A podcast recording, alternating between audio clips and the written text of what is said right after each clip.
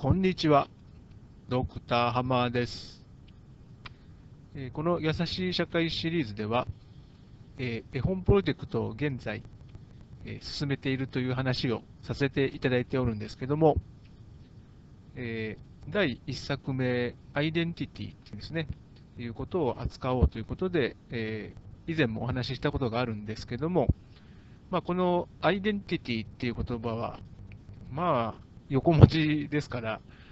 やはり日本人にとってはあんまり馴染みの深い言葉ではないですよね。ということで、まあ、タイトルとしては、えー一緒と違うということでですね、あの、ひらがなで、まあ、子供の、子供にもわかるような、えータイトルになっているんですけども、案外この一緒と違うっていうのはですね、えートリッキーな言葉ですよね。あの例えば、みんなと一緒っていうと、まあ、安心するような感じもあれば、えみんなと一緒なのみたいなですね。ですから、まあ、その、まあ、その違いっていうのが、こうアイデまさにアイデンティティという言葉が、あの、包含している意味なんですけども、ですから、まあ、あの、みんなと同じグループに属しているみたいですね。そういうことで得られる安心っていうのもあれば、えー結局みんなと一緒じゃあ、じゃ何、私じゃなくてもいいの？みたいなですね。そういうこう、複雑な、実は意味合いがあるわけですよね。で、まあそういった、ちょっとこう、ややこしい話なんですが、まあそのこう、一緒と違うみたいな、その、優しい言葉で、えー表現することで、あとですね、えー絵の力も借りてですね、なんとなくこの、えーこのアイデンティティっていうものが含むこうトリッキーな意味合いっていうものをこう感じていただければなということを考えておるわけです。で、ただしですね、なんて言いましょうか、どうしてもその、私どもとしても、えーできることなら売りたいということでですね、もうちょっとこう、なんて言いましょうか、こうパンチのある、えープロモーションの説明っていうんですかね、そういうことを考えていましてですね、まあ、実際、そのアイデンティティという言葉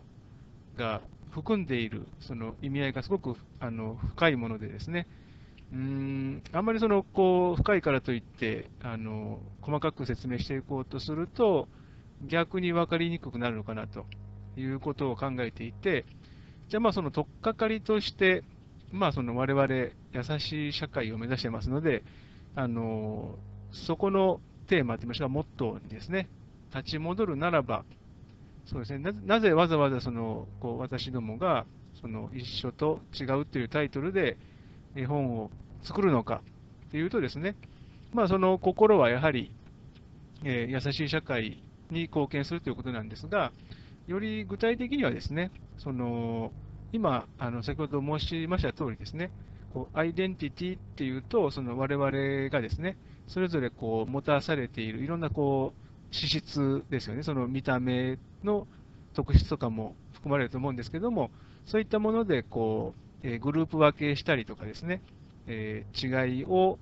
えー認識したりとか、で、それによって安心感を得たりとかですね、こう満足感を得たりするわけじゃないですか。で、ということで、そのアイデンティティって言われると、こうあたかもですね、私たちがこう生まれつき持っている、持たされている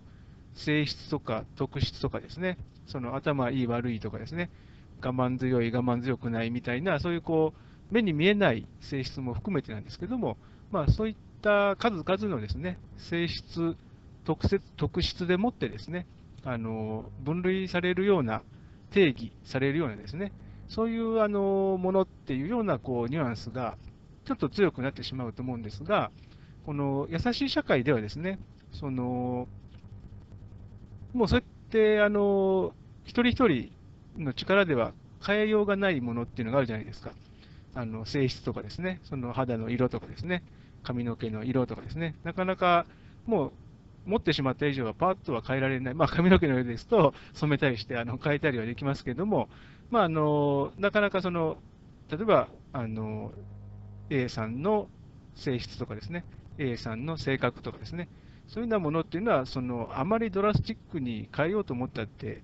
変えられないようなものですよね。で、でそういったもので、あの例えば、この置かれた状況っていうんですかね、周りにどんな仲間がいるかとかによって、いろいろその、なんていうか、はみごにされたりとか、あのちょっと下に見られちゃったりとかですね、あのまあ、そんなこともなく、あの集団の一員でいられたりとかですね、いろんなあのこうかわ違う人生があの展開されたりするわけですよね。で、なもんでですね、あんまりですね、そのこう私たち一人一人の力で、あのパッとはこうもう変えてしまいようがないようなんですね、その性質。でこれはまあい、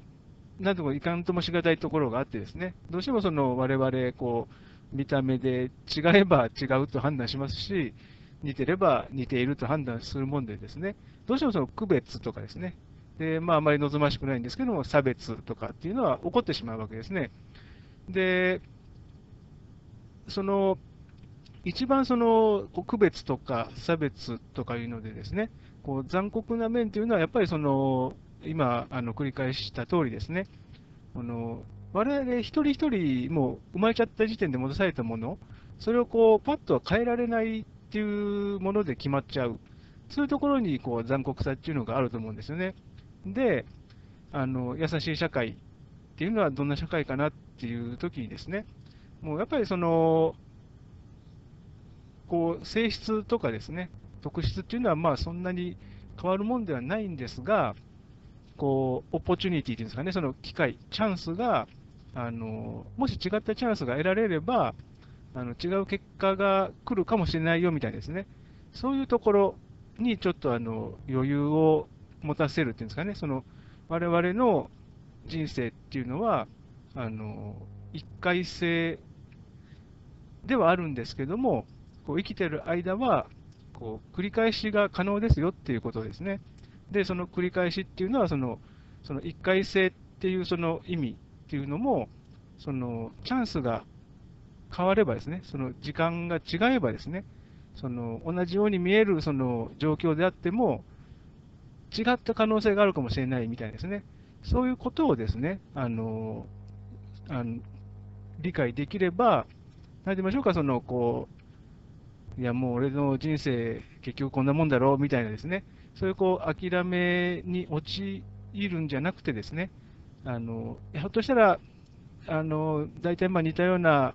あの人生でパッと変わりはしないだろうけれども、まあ、なんかひょっとしたら、ちょっとでもですね、なんかいい方のチャンスがあるかもしれないみたいですね。そういうこう考え方っていうんですかね、そういうのをこう広めていければなというようなことを考えてるんですね。ですから、まあ、その一緒と違うっていう、まあ、すごく簡単な絵本ではあるんですけれども、まあ、その隠されたメッセージとしてねですね、やはり私どもとしては、その優しい社会目指してますので、